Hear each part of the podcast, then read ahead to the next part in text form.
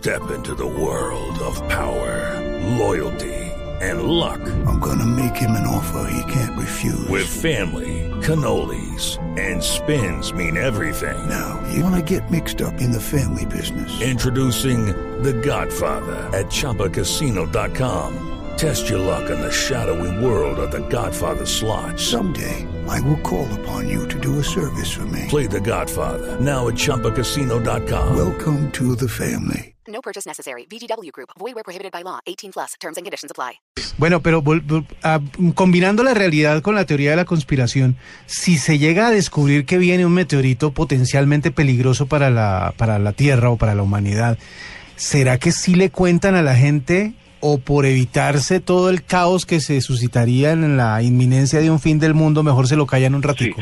No, yo, mire, lo, lo, lo que pasa es que en este momento, es que no solamente la NASA tiene telescopios, ¿sí? Eh, hay, hay telescopios en muchísimas otras partes del mundo. O sea, por algún lado se va a filtrar la Alguien se va a dar información. cuenta. Si alguien encuentra algo ¿sí? que va rumbo en colisión a la Tierra, puede que alguien de pronto diga, no, pensemos, pensemos un tricito antes de que se desate el caos mundial.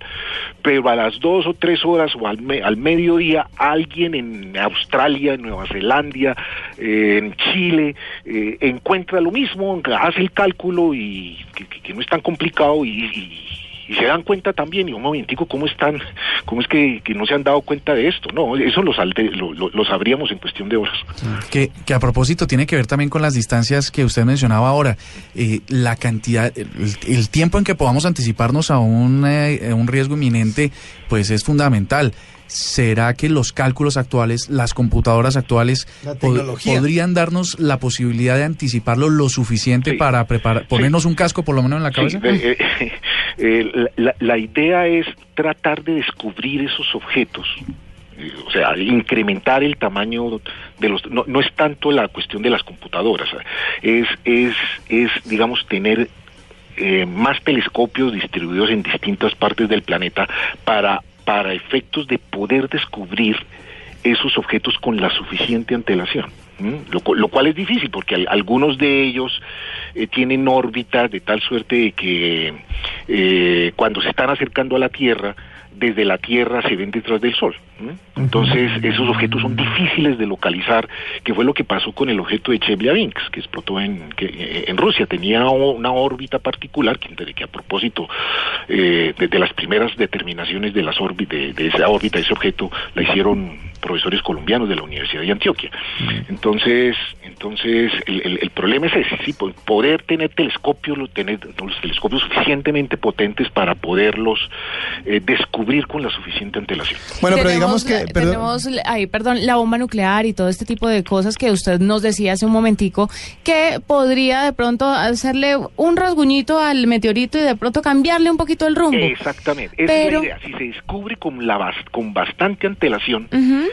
Hacer explotar una, una pequeña bomba atómica, eso es como darle una patadita. ¿sí?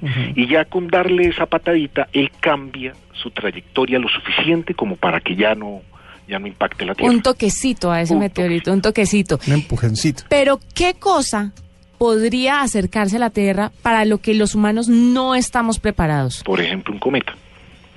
Un cometa. Un, come- un, un- un cometa, haz de cuenta que un, cometa es una, una bola de, de nieve, pero sucia, oscura. ¿sí?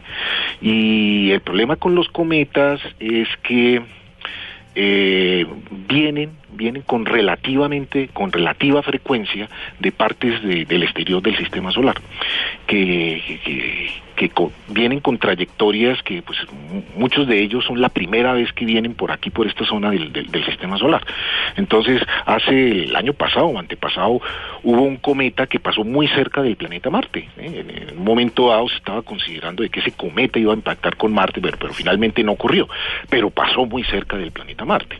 Entonces eh, el objetivo también es poder localizar esos cometas con suficiente con suficiente antelación Pero, ¿y, y entonces ¿qué, qué necesitaríamos tecnológicamente hablando para poder eh, evitar a un cometa o destruirlo o, o definitivamente eso llegó y nos acabó? Otro O- planeta. O haber colonizado Marte. Otro planeta. Necesitamos otro planeta, es en ese caso. No, eh, se- seguir incrementando, mejorando los telescopios, colocar telescopios orbitales o telescopios eh, en, en- en- en, eh, en las órbitas de, de Marte o Júpiter. Y, digamos que, que tener como un sistema de alerta global para, para ahí sí poder dormir tranquilos.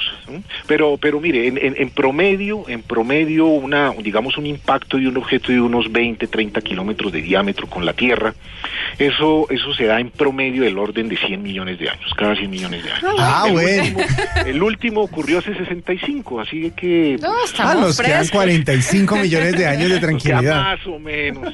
45 35, perdón. 35. Sí. Pues doctor José Gregorio Portilla, el es PhD en física, director del Observatorio Astronómico Nacional, especialista en astronomía extragaláctica, mejor dicho.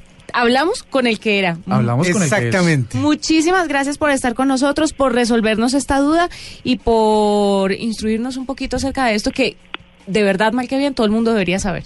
Todos deberíamos saberlo. Muchas gracias a ustedes, ¿eh? muy amables.